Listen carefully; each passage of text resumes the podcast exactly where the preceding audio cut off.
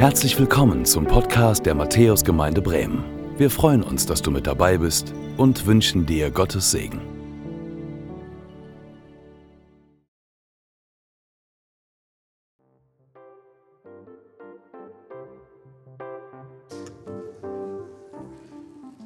Ja, Mann. Danke, Stefan, äh, für den kleinen, herrlichen Fröhlichmacher. Das ist gut. Hey, schön, dass du da bist. Ähm, wuh. Mein Name ist Philipp, falls wir uns noch nicht kennen. Ähm, falls du das erste Mal hier bist, möchte ich dich ganz besonders äh, willkommen heißen hier in der Gemeinde. Hey, wir glauben, dass Gott real ist, dass es ihn wirklich gibt. Wir glauben, dass er ähm, dich liebt, dass er einen Plan hat für dich. Und ähm, wir schauen immer wieder in das Wort Gottes. Wir glauben, dass die Bibel das Wort Gottes ist und ähm, wollen daraus lernen. So. Und wollen uns dadurch verändern lassen. Und ähm, Tina hat schon so gute Sachen gesagt. Äh, vielen Dank, Tine. Ich finde, äh, sie hat mal einen Applaus verdient und das ganze Team. Ähm, genau. Und jetzt komme ich. Äh, Ich möchte euch den Text vorlesen, ähm, in dem wir gerade sind. Wir sind gerade im Galaterbrief, ein Brief von Paulus, der ähm, an eine Gruppe von Gemeinden geschrieben wurde, Leute in Galatien, also so eine Region. Und ähm, uns ist es auf dem Herzen, über diesen Text zu predigen. Und heute schauen wir uns einen Vers an und den kannst du auswendig lernen, vielleicht. So. Ähm, ich lade euch ein, dazu einmal aufzustehen, ähm, um das Wort Gottes zu ehren. Das ist äh, Galater 5, und zwar den Vers 14. Da heißt es, denn das ganze Gesetz ist in einem Wort erfüllt. Liebe deinen Nächsten wie dich selbst. Und weil das so kurz ist, lesen wir das einmal nochmal laut gemeinsam, damit wir uns das schön einprägen können. Denn das ganze Gesetz ist in einem Wort erfüllt. Liebe deinen Nächsten wie dich selbst.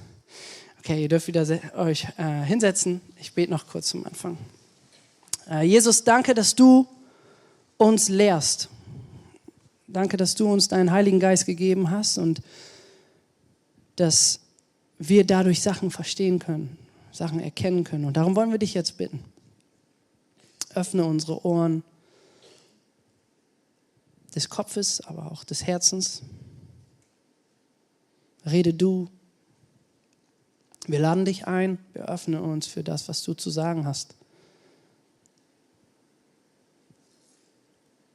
Und wir vertrauen dir, dass das, was du sagst, dass das gut ist. Auch wenn das vielleicht neu ist. In Jesu Namen, Amen. Vor einiger Zeit war es soweit, ich durfte ein Auto abholen. Ich hatte ähm, einige Jahre schon dieses eine Auto im Blick. So, ich fand diese, das sah einfach so gut aus. Und äh, wir waren auf der Suche nach einem, einem zweiten Auto. Und ähm, da ergab sich dann diese Möglichkeit, dass ich diesen Oldtimer äh, kaufen konnte, weil ein Freund den gefunden hatte. Und äh, der große Tag war da. Ich bin mit meinem Kumpel Hosea, äh, du erinnerst dich wahrscheinlich, ähm, dahin, weil er hatte ein Auto, er hat mich gefahren und dann dachte ich, dann kann man mit, also dann, ja, mit laufen und so, war ein bisschen weiter weg. Und dann ähm, dachte ich aber so, okay, Hosea darf die erste Fahrt machen. Und äh, wir fuhren los äh, von dem Autohaus weg und äh, wir, es, wir kamen zu einer Kreuzung, es wurde rot und äh, wir hielten und es wurde grün und wir hielten. Und äh, dieser schöne BMW vor mir, ähm, mein Baby, hielt, obwohl es grün war. Und ich war nur so, nein. Ich habe den zu einem guten Preis gekriegt und da schlich sich bei mir so dieser Gedanke ein, oh Mann, wurde ich jetzt hier verarscht. Ich habe Angst bekommen. Ähm, der Frieden in mir war auf einmal weg und es wurde beschleunigt und verstärkt durch hupende Autos hinter mir ähm, und äh, hinter Hosea und mir und es war, es war weird. Ähm, und was wir dann gemacht haben, ist, dass wir natürlich ausgestiegen sind und wir haben das Auto weggeschoben, zur Seite geschoben. Und da haben wir gemerkt, dass die Berufung eines Autos nicht ist, angeschoben zu werden, sondern irgendwie hat ein Auto eine andere Berufung. Es ist ein leichtes Auto. Es war jetzt nicht so mega anstrengend, aber Also da so über die ganze Kreuzung, Anfeuerungshubgeräusche im Hintergrund, ähm, ist nicht so das Beste. Ne? Und wir hatten auch eine super Idee, wir haben das Ding auf eine Bushaltestelle erstmal geschoben, war auch so, geht so. Ähm, aber wir haben sozusagen schnell gemerkt, aha, irgendwas ist hier los. Kurze Pause.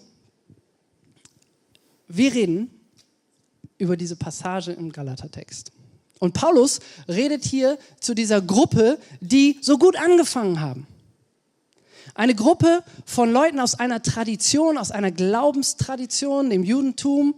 Und da ist es so gewesen, dass sie sich sehr stark an diese Tradition gewohnt, gewöhnt hatten. Und das waren Traditionen, wo man Regeln eingehalten hat, wo man äh, Riten eingehalten hat, wo man so das Mindset entwickelte, okay, ich muss etwas tun, damit es gut wird für mich, dass ich gerettet werde.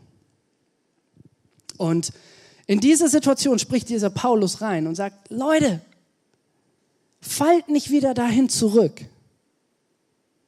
No turning back. Guckt auf das, was Jesus getan hat. Also sie kämpften mit der damaligen richtigen oder angeblich richtigen Lebensform, dem Gesetz. Sie wollten das Gesetz einhalten. Und sie merkten dann, okay, durch Jesus ist das Gesetz erfüllt, aber die Tradition, die Gewohnheiten holten sie wieder ein und andere kamen vorbei und sagten, Freunde, ihr müsst doch die alten Sachen, das müsst ihr weitermachen. Sonst wird es nicht gut mit euch. Wir sitzen jetzt hier und sagen ja, ah, okay, das ist echt, also warum machen die sowas? Die wussten das doch. Aber ich möchte mit euch kurz über eine Sache reden, die uns vielleicht so ein bisschen erkennen lässt, was da eigentlich so am Passieren ist. Ich will mit euch kurz über Weihnachten reden. Wenn ich Kinder fragen würde jetzt, oder wenn ihr Kinder fragen würdet, warum feiern wir Weihnachten? Was wäre die Antwort? Was wäre die Antwort? Hallo? Geschenke, danke. Einer hört zu, das ist gut. Ähm, wir machen hier so ein Mitmachding. Ähm, Geschenke. Das wäre die Antwort, die Kinder dann so sagen würden. Ne? Wenn ich jetzt Erwachsene fragen würde, warum feiern wir Weihnachten? Was wäre da so die Antwort? Jetzt seid ihr wieder dran, genau. Familie, genau. Familie, Gemeinschaft, Essen, ne? Fett essen und dann kommt die Fastenzeit, in der wir gerade sind. So, ne? Und eigentlich feiern wir deswegen aber eigentlich nicht Weihnachten, oder? sondern wir feiern Weihnachten, und das ist die Wahrheit, weil Jesus auf die Welt kommt, weil Gott sich selbst schenkt. Das heißt, wir haben da uns irgendwie was angewöhnt und so Traditionen entwickelt, so dass es um Geschenke geht, dass es ums Essen geht, dass es um Familie und Gemeinschaft und Beisammensein geht. Und eigentlich haben wir das, worum es wirklich geht, aus den Augen verloren. Das ist die Situation bei den Leuten, an die Paulus schreibt. Sie haben die Erfüllung des Gesetzes, dieser Regeln wieder in den Fokus genommen und nicht Jesus, der das Gesetz erfüllt hat, in den Fokus genommen. Also das Gesetz, von dem hier die Rede ist, ist sozusagen der Maßstab, der Lebensmaßstab, nach dem wir leben. Die, oder nach dem die damals lebten. So die, die Lebensordnung Gottes. Was ist so die richtige Lebensweise, der Lifestyle, nach dem wir leben sollen? Und da haben sich wieder diese anderen Lehren eingeschlichen. Andreas hat darüber geredet, das Thema Beschneidung war da, spielte da eine Rolle. Das, was aber im Grunde genommen das bedeutet war, ich muss etwas tun, ich muss mir das verdienen, um gerettet zu werden. Und in dieser Situation sagt Paulus, denn das Gesetz, das ganze Gesetz, alles davon ist in einem Wort erfüllt. Und ich möchte mit euch jetzt äh, durch dieses Wort Liebe einmal gehen dann wer ist eigentlich mein Nächster? Und Selbstliebe, was ist das eigentlich? Wir fangen an mit dem Wort Liebe. Liebe, was, was ist das eigentlich? Es gibt unterschiedliche Formen der Liebe. Äh, die Bibel redet äh, an unterschiedlichen Stellen und äh, ganz oft von Liebe, aber im Urtext, also dem Text in der Sprache, in der Paulus das schrieb, da lesen wir hier das Wort Agape.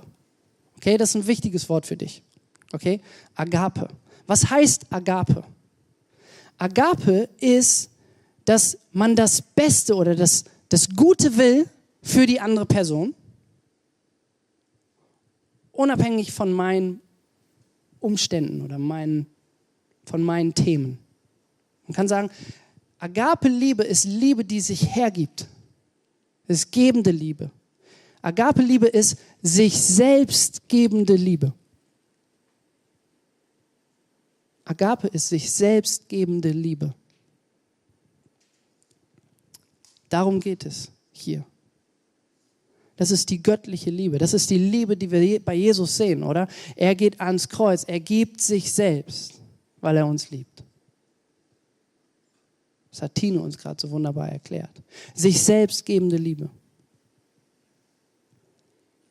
Das ist also ein Teil der Lebensform, der Lebensweise, nach der wir leben sollen.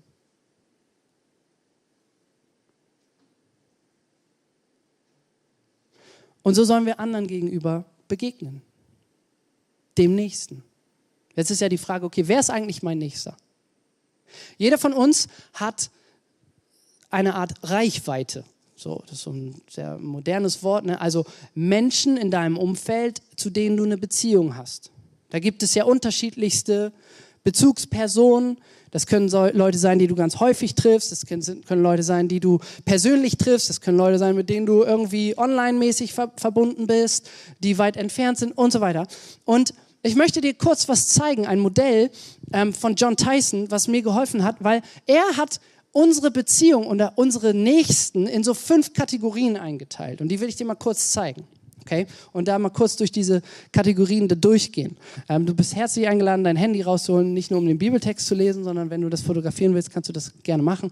Also, die erste Gruppe von Menschen, die in deinem Umfeld sind, sind Menschen, mit denen du dich wohlfühlst. Das ist deine Komfortzone.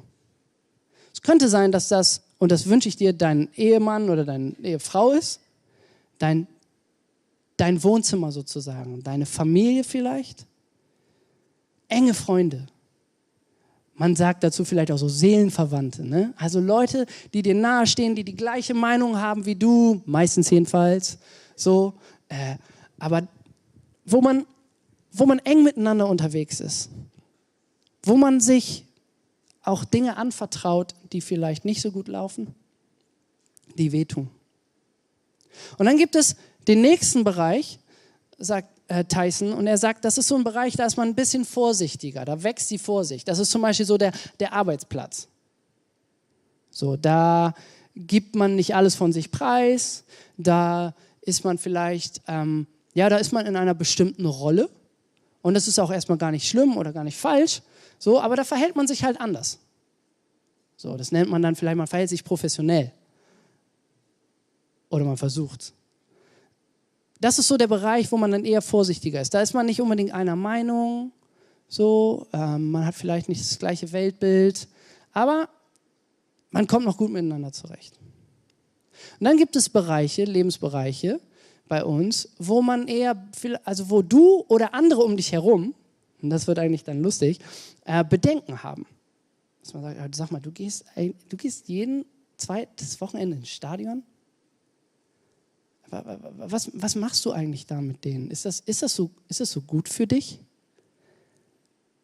Vielleicht auch äh, Menschen, wo du selber so ein bisschen Bedenken hast, weil du nicht so genau weißt, woran du bist, was die anderen denken über dich. Der vierte Bereich ist der Bereich der Kritik. Also wo du, wenn du mit diesen Personen Zeit verbringst, du vielleicht kritisiert wirst von deinen Eltern. Teenies erleben das recht viel zum Beispiel. Ne? Ich weiß nicht, ob deine Freunde so die richtigen sind für dich. So. Ist auch was Wahres dran. Aber das sind Bezugspersonen, wo es vielleicht so starke Meinungsunterschiede gibt, dass man sagt, hey, wie kannst du eigentlich nur mit dem zusammen Zeit verbringen? Wie kannst du eigentlich nur mit dem abhängen? So. Oder du selber denkst, warum sollte ich mit dem was zu tun haben? Und dann gibt es so der fünfte Bereich, das ist so der Bereich der absoluten Dunkelheit, sagt Tyson. Also da sind andere Mächte im Spiel. Da ist offensichtlich Opposition. Also da ist es nicht nur so, wir sind anderer Meinung, sondern wir sind anderer Meinung und deine Meinung ist total beschissen. Hau ab. Wo man Abweisung erlebt, wo man Hass erlebt, wo man, wo man vielleicht außen vor gelassen wird. Okay? Das sind so die fünf Bereiche. Und ich habe euch mal mitgebracht, wo sich Jesus aufgehalten hat, die meiste Zeit seines Lebens. Oder die meiste Zeit in seinem Dienst. Er war vor allem in diesem Bereich, für den er kritisiert wurde, unterwegs und konfrontierte die Dunkelheit. Für Jesus waren Sünder die Nächsten. Frauen, die nicht anerkannt waren, die Nächsten. Er wurde kritisiert von Menschen dafür, dass er mit diesen Leuten abhing, dass er mit diesen Leuten Zeit verbrachte, mit Zöllnern, mit Sündern, mit der Ehebrecherin. Also das waren, das waren Leute, mit denen sich Jesus auseinandersetzte. Das waren die Nächsten für Jesus. Und es wurde noch krasser. Es waren Menschen dabei, die waren beispielsweise besessen, also von Geistern der Finsternis besessen, unter Besitz genommen, beschlagnahmt. Und Jesus ging in diese Konfrontation mit der Dunkelheit. Er ging in Bereiche, in Regionen, das ist das, was Dekapolis, das sind so Städte außerhalb der, des Bereichs, wo diese Tradition, über die Paulus redet, sozusagen so vorherrschte, ging er in diese Städte und begegnete dort den Menschen. Und er sendet dich, er sendet mich als seine Nachfolger, kurz bevor er geht und sagt, ihr seid jetzt dran, bis in alle Welt, in die Dunkelheit. Das lesen wir dann in der Apostelgeschichte. Also das ist so der Ort, wo Jesus war, wo Jesus sich viel aufhielt. Und jetzt habe ich dir mitgebracht, wo du dich wahrscheinlich viel aufhältst. Und zwar hier.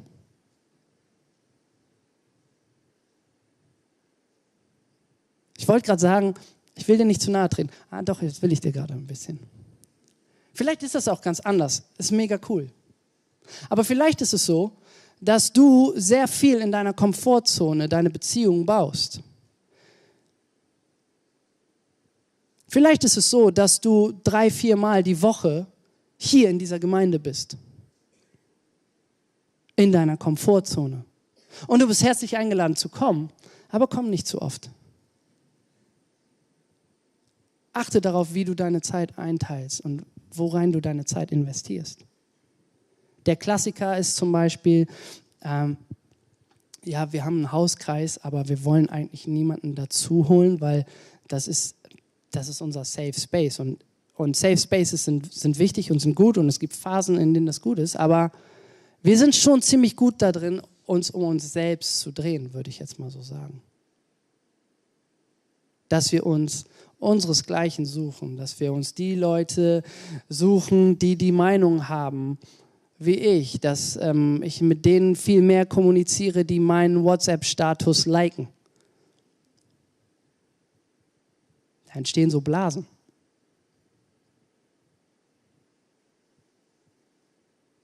Also ich habe auf jeden Fall eine Tendenz dazu, mich eher in meiner Komfort und maximal in der Vorsichtszone aufzuhalten. Vielleicht rede ich hier gerade nur zu mir. Vielleicht auch nicht.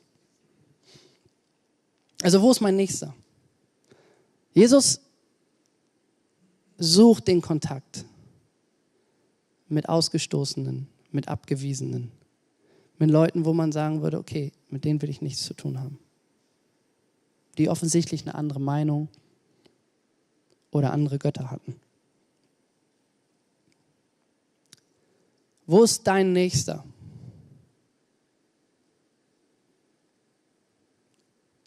Mit wem verbringst du viel Zeit? In welche Beziehung investierst du?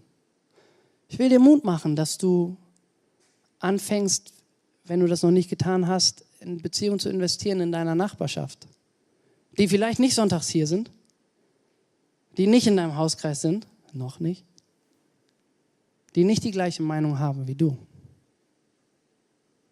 Auf der Arbeit. Denn wir lernen hier, dass Paulus sagt, wir sollen diese Person lieben. Wir sollen uns diesen Personen hingeben. Wir sollen uns an diese Menschen verschwenden, so wie Jesus das getan hat. Und verschenken. Nun, wie geht das? kannst nochmal den Vers einblenden, Udo. Ähm, wir lesen da, du sollst deinen Nächsten lieben wie dich selbst. Jetzt reden wir über Selbstliebe. Und dieses Wort Selbstliebe ist heutzutage richtig gehypt, oder? Also so Sätze wie es ist also Achtsamkeit ist so ein Wert bei uns in der Firma, der ist jetzt der ist jetzt wichtig und, und das stimmt und das ist gut und das ist wichtig und gegenseitige Wertschätzung und Annahme und so weiter. Und wenn wir über Selbstliebe reden, dann dann reden wir viel über das, was uns sehr gut tut. Was wir meinen zu brauchen. Aber die Frage ist doch irgendwie, wie, wie macht man das eigentlich? Wie liebt man sich denn selbst? Weil das ist, wenn wir ehrlich sind, gar nicht so leicht. Warum ist das nicht leicht? Also du hast ja in dir, in deiner Persönlichkeit, hast du Dinge, die du gerne zeigst, die du gut kannst, wo andere Leute sagen, hey, das ist gut, dass du das machst oder das ist gut, dass du das kannst, das ist gut, dass du so denkst. Das ist gut, dass du so Anteil nimmst. Also jeder von uns, du hast wunderbare Lichtseiten in dir, an dir. Das sind Sachen, wo du, die du vielleicht nach außen kehrst, weil sie anderen Leuten und dir gefallen. Weil sie in deinem Kontext irgendwie anerkannt sind oder weil sie gemacht werden. Und dann gibt es da noch die, anderen Seite, die andere Seite, ne? die Schattenseite. Da sind die Dinge, die wir im Verborgenen tun. In unserem Herzen, in unseren Gedanken, wenn wir alleine sind. Das sind die Dinge, die wir, wenn wir vor anderen stehen oder bei anderen sind, unterdrücken. Wo wir nicht wollen, dass man die sieht. Es gibt Licht und es gibt Schatten. Anteile von uns, die wir mögen Anteile von uns, die wir oder die andere möglicherweise hassen. Sich selbst zu lieben bedeutet, sich dem eigenen Schatten zuzuwenden.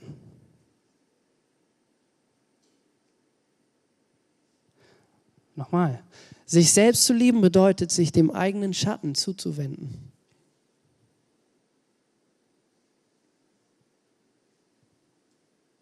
weil das ist ein Teil von dir. Das gehört zu dir. Hier steht ja nicht, so lieben wie die guten Seiten an dir, ne? In dem Vers, sondern wie dich selbst. Da gehört das dazu. Wie können wir sowas tun? Der Psalmist David, ein brillanter, der beste Songwriter aller Zeiten, der macht uns das vor. Er sagt, erforsche mein Herz erforsche mein Herz. Gott, du sollst mein Herz, mein Selbst erforschen. Ich check selber nicht, was da alles läuft. Ja, es gibt Pattern, die sind mir bewusst, wo ich weiß, okay, die sind nicht in Ordnung. Und da sind Verletzungen, an die ich mich noch erinnern kann. Aber es gibt sogar Sachen, und das wusste David zu dem Zeitpunkt schon, die du, an die du dich selbst zum Teil nicht mal mehr erinnern kannst, weil du die so weggedrückt hast, weil du sonst nicht klargekommen wärst. Du kannst als Kind Gottes Jesus bitten, dein Herz zu erforschen.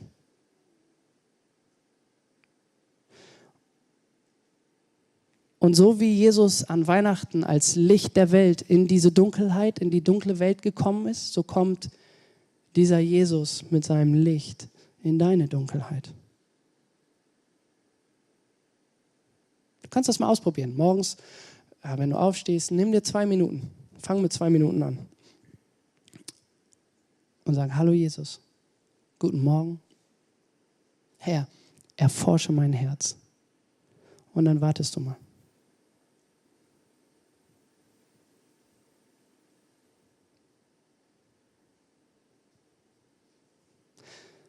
Wie kann das aussehen, sich selbst nicht zu lieben?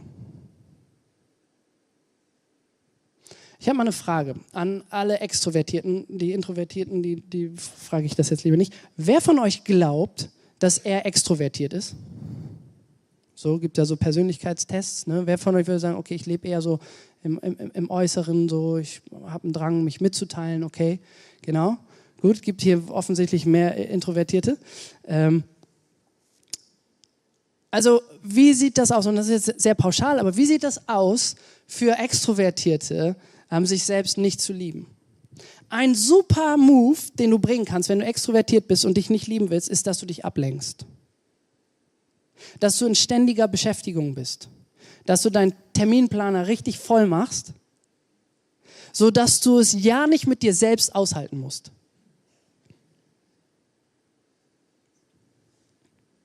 Dass wir so getrieben sind, von uns abzulenken, dass wir uns bloß nicht mit uns selbst beschäftigen müssen um es nicht mit uns selbst aushalten zu müssen. Diese ständige Beschäftigung, dass wir immer was gucken müssen, dass wir viele Termine machen, viele Leute treffen wollen, dass wir, und das ist ja auch was Wertvolles und Gutes, äh, in Gemeinschaft aufzugehen, aber es kann dazu führen, dass du dich eigentlich nur davon ablenkst, es mit dir selbst aushalten zu müssen. Bei eher introvertierten Persönlichkeiten kann es zum Beispiel so sein, dass du ähm, Dinge gerne vermeidest. Du fließt in die Einsamkeit, damit bloß niemand deinen Schatten erkennen kann. Dass du dich nicht anderen zeigen brauchst, wo man möglicherweise da was sehen könnte, was nicht so gut ist bei dir. Ablenkung, Vermeidung. Da gibt es unterschiedliche Gewohnheiten, die wir uns so angeeignet haben. Das mal jetzt sehr pauschal, aber wenn du vor dir wegrennst, entweder indem du so busy bist oder du das sozusagen vermeidest und weiter wegdrückst, dann ist es sehr schwer, dass du dich selbst anfängst zu lieben. Es ist sehr schwer, sich dem eigenen Schatten zuzuwenden. Christliche Selbstliebe geht aber nur durch Jesus Liebe zu uns. Selbstliebe aus sich selbst heraus ist tricky. Und warum das tricky ist, das will ich dir kurz erklären. Ich will dir kurz zeigen. Ähm, es gibt zwei Bereiche, aus denen du, oder zwei Quellen der Liebe, wenn man so will, aus denen du dich nähren kannst. Es gibt eine interne Quelle und es gibt eine externe Quelle. Die interne Quelle, das ist jetzt sozusagen mal mein Rucksack, habe ich euch mitgebracht. Also eine interne Quelle zum Beispiel ist das hier. Also das sind Schlagzeugstöcker, für die, die das nicht wissen. Und ich spiele gern Schlagzeug. Ich habe früher sehr, sehr, sehr, sehr gern Schlagzeug gespielt. Und mein Wunsch war, ich will der beste Schlagzeuger sein. Und dieser Wunsch war so immens krass, dass ich mich angefangen habe, darüber zu definieren.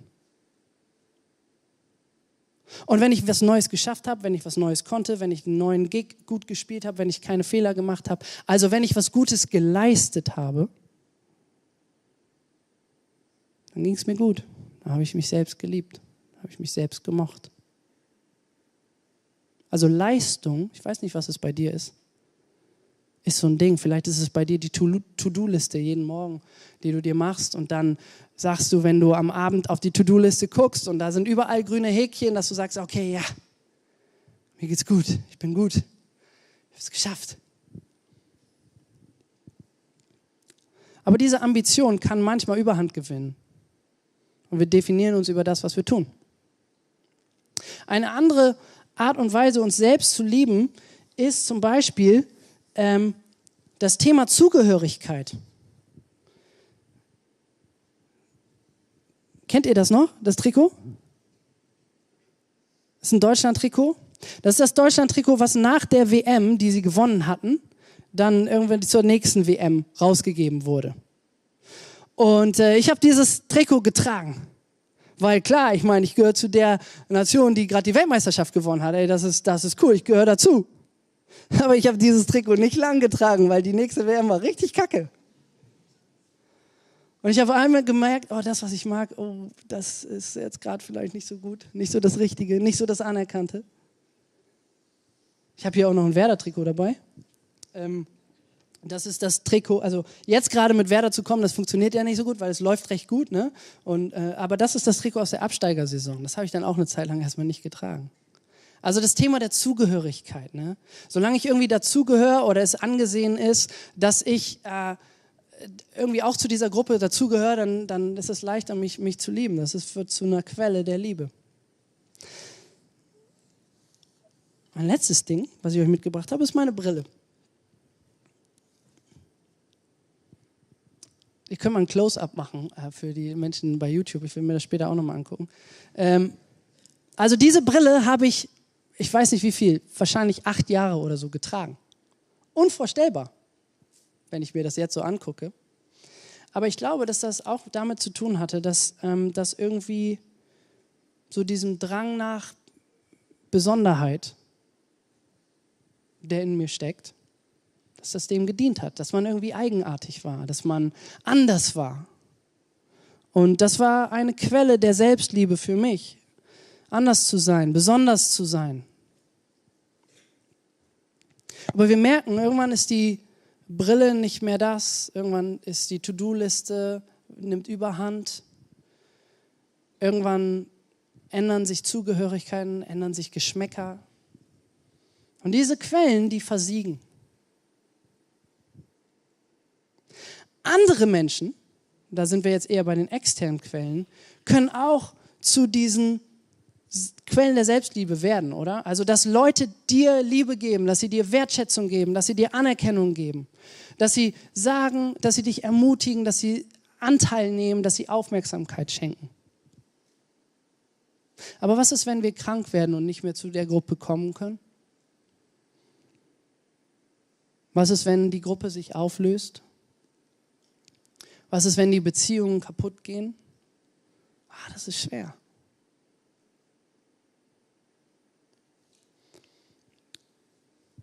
Die einzige externe Quelle, die einzig wirklich beständige Lebens, Liebes, äh, Selbstliebesquelle ist die Liebe von Jesus zu dir.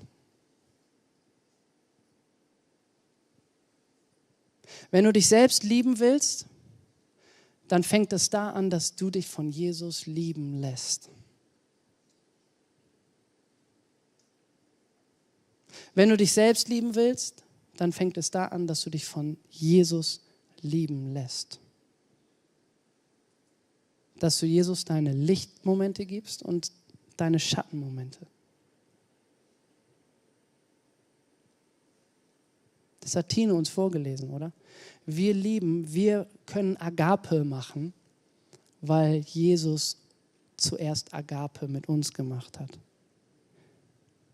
Hey, wenn du versuchst, ein Leben der Hingabe zu leben für andere Menschen und du lässt dich nicht füllen von der Liebe Gottes, dann läufst du leer. Das ist ungesund, das ist missbräuchlich, das wird gefährlich.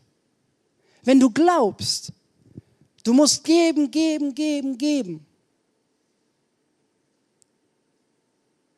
Als Mensch, der sich Nachfolger von Jesus nennt, aber dich nicht füllen lässt.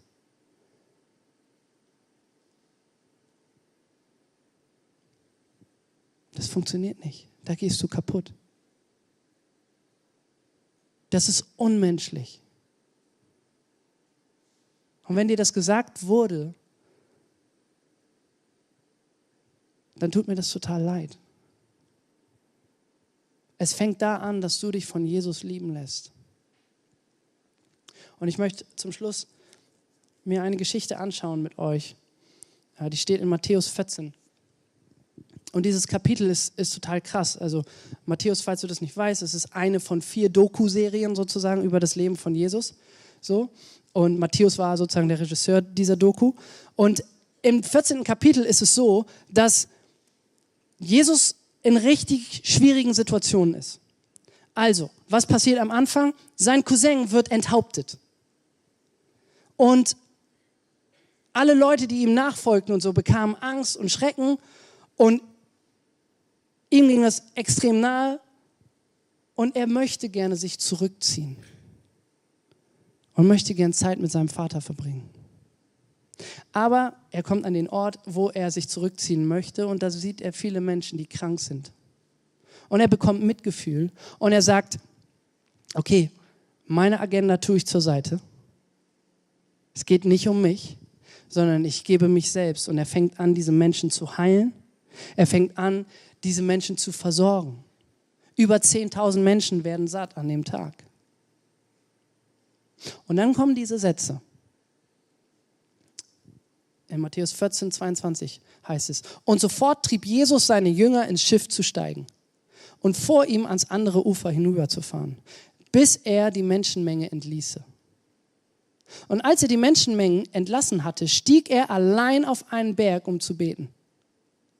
Und am Abend war er allein dort. Dein Lehrer Jesus, dein Meister Jesus, dein Retter Jesus, dein König Jesus macht dir hier was vor. Er geht zum Vater. Er tankt auf. Wenn es heißt, dass wir lieben, weil er uns zuerst geliebt hat. Und wenn ich hier sitze und sage, hey, du musst dich von der Liebe füllen lassen, dann bedeutet das, dass du bei Jesus anfängst.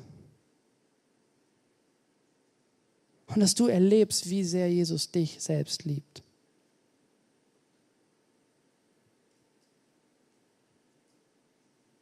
Wenn du betest, Herr, erforsche mein Herz, und da kommt etwas sehr Dunkles bei dir hoch, und du gibst Jesus das, dann wird er das nicht abweisen, dann wird er dich nicht ablehnen, dann wird er nicht geekelt zurückschrecken, er wird das nehmen. Und er wird das Dunkle hell machen.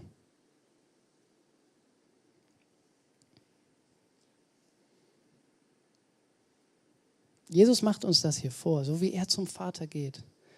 Er auf den Berg geht. Er sich lieben lässt von seinem Vater. Er in Gemeinschaft ist. So dürfen wir mit Jesus in Gemeinschaft sein.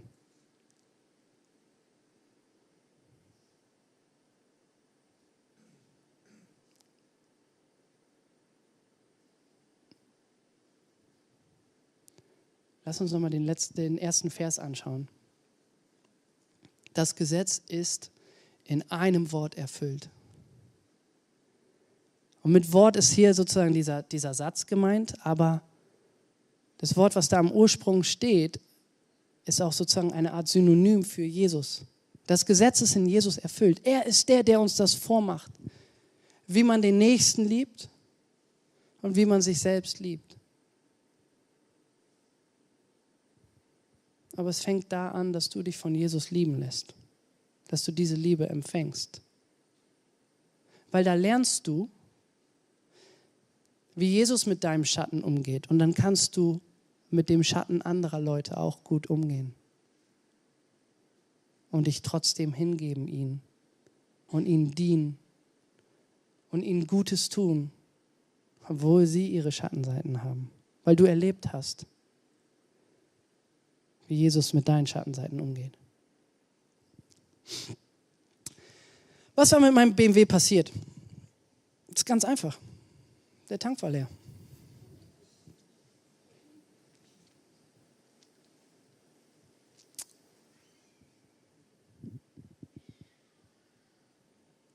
Ist dein Tank auch leer?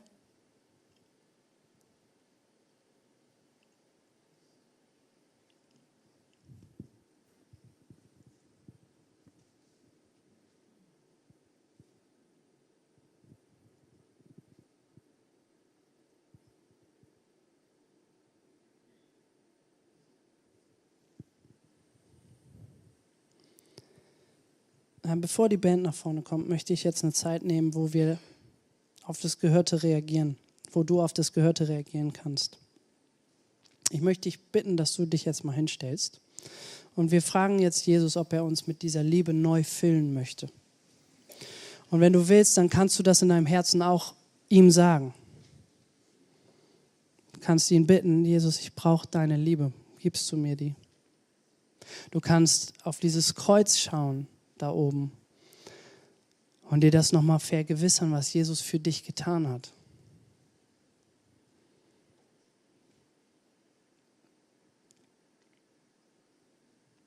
kannst mal die Augen schließen. Ich spreche ein kurzes Gebet und dann nehmen wir uns einfach kurz Zeit dafür. Du bist die Liebe, Jesus.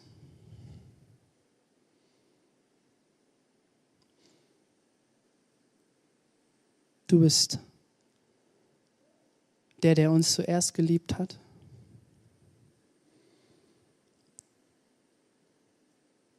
Danke, dass du durch deinen Heiligen Geist hier bist.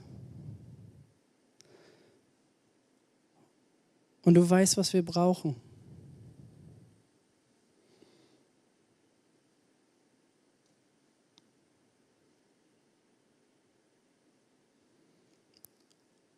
Und ich möchte dich bitten, Jesus, dass du jetzt mit deiner Liebe kommst und die Reihen füllst mit deiner Liebe.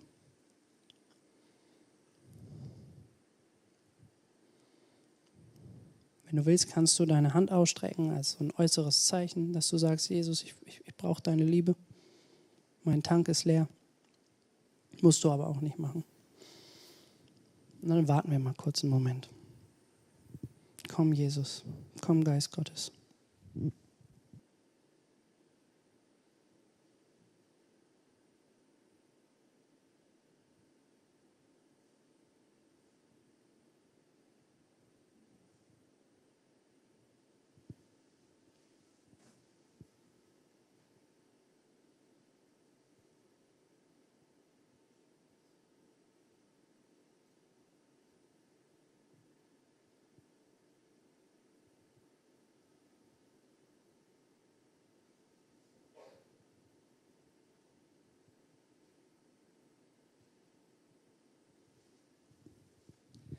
Wenn du willst, kannst du ihm sagen, erforsche mein Herz, Jesus.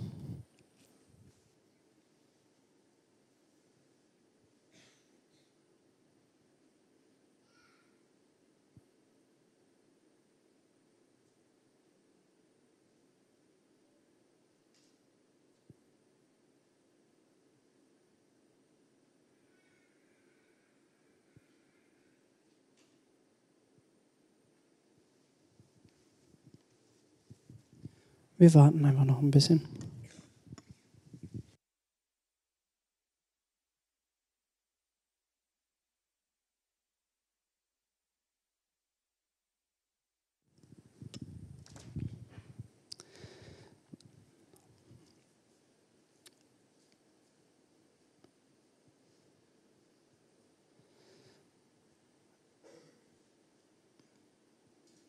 Ich glaube, dass es hier eine Person gibt, die äh, sich alleine fühlt, die sich einsam fühlt.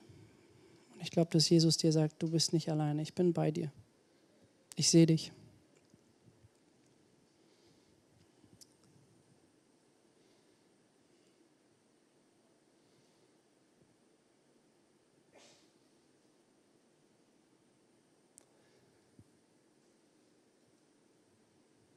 Beim Gebet vor dem Gottesdienst hatten wir, hatten einige von uns äh, oder hatte eine Person auf dem Herzen, dass Liebesströme wieder neu fließen.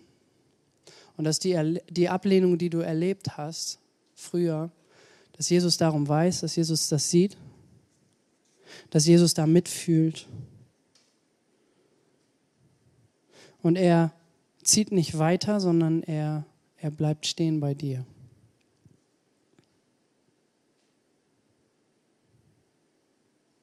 Und er liebt dich.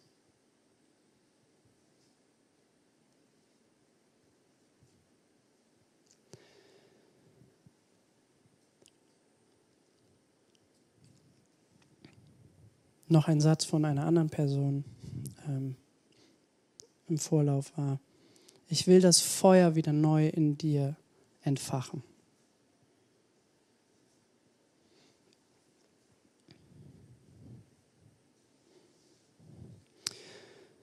Und Jesus, wir bringen dir all das. Und wir danken dir, dass du dein Leben gegeben hast. Danke, dass du deine Liebe gezeigt hast am Kreuz und in dem Leben, was du davor geführt hast. Jesus, wir lieben dich. Und wir danken dir für deine Liebe. Wir machen uns das wieder neu bewusst, dass du uns liebst und dass wir geliebte Kinder von dir sind, dass wir geliebte Kinder Gottes sind.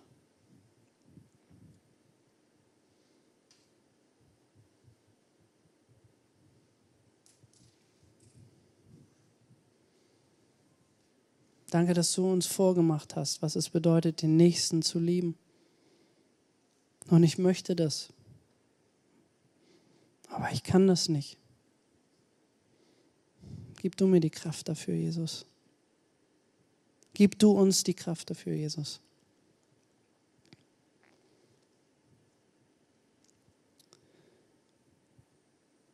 In Jesu Namen, Amen. Ihr dürft euch gerne wieder setzen, bevor wir gleich wieder stehen zum Singen. Ähm, eine letzte Sache, die ich dir mitgebracht habe. Ähm, wenn, du, wenn du sagst, in einer Zeit der Stille, genau, die Band kann schon mal nach vorne kommen.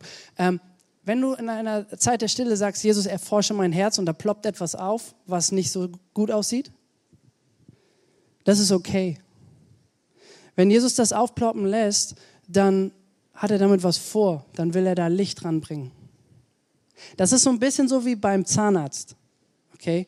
Das ist vielleicht nicht bequem, aber, also vorausgesetzt, es ist ein guter Zahnarzt, es entsteht was Gutes daraus. Okay? Da brauchst du keine Angst zu haben. Und, und wenn du da diese Sache hast, die vielleicht jetzt in deinem Kopf ist, so, dann lade ich dich ein, nachher zum Gebetsteam zu kommen. Die stehen immer da hinten und sie lieben es, mit dir vor Jesus zu kommen und dich zu segnen und für dich zu beten. Vielleicht gibt es eine Sache, die du Jesus geben willst. Und wenn du da etwas hast, was du bekennen möchtest, dann geht es nicht darum, dass du da sagst, ja, hier ist jetzt diese Sache, Jesus, und äh, ja, genau, ich bin so ganz schlecht und du geißelst dich selber. Nein, bekennen bedeutet ein Tausch. Du gibst Jesus deinen Schatten und das ist eine Einladung für Veränderung. Das sage ich vielleicht nochmal. Du gibst Jesus deinen Schatten und es ist eine Einladung für Veränderung, weil dann kann Licht reinkommen. Jesus nimmt das. Er ist dafür gestorben und er trennt das von dir so weit, wie der Osten vom Westen entfernt ist. Ja? Vielleicht machst du das diese Woche mal. Danke fürs Zuhören. Wir hoffen, dass du heute inspiriert und ermutigt wurdest durch Gottes lebendiges Wort. Unser Gebet ist, dass es viel Frucht bringt. Weitere Infos findest du unter www.matthäus.net.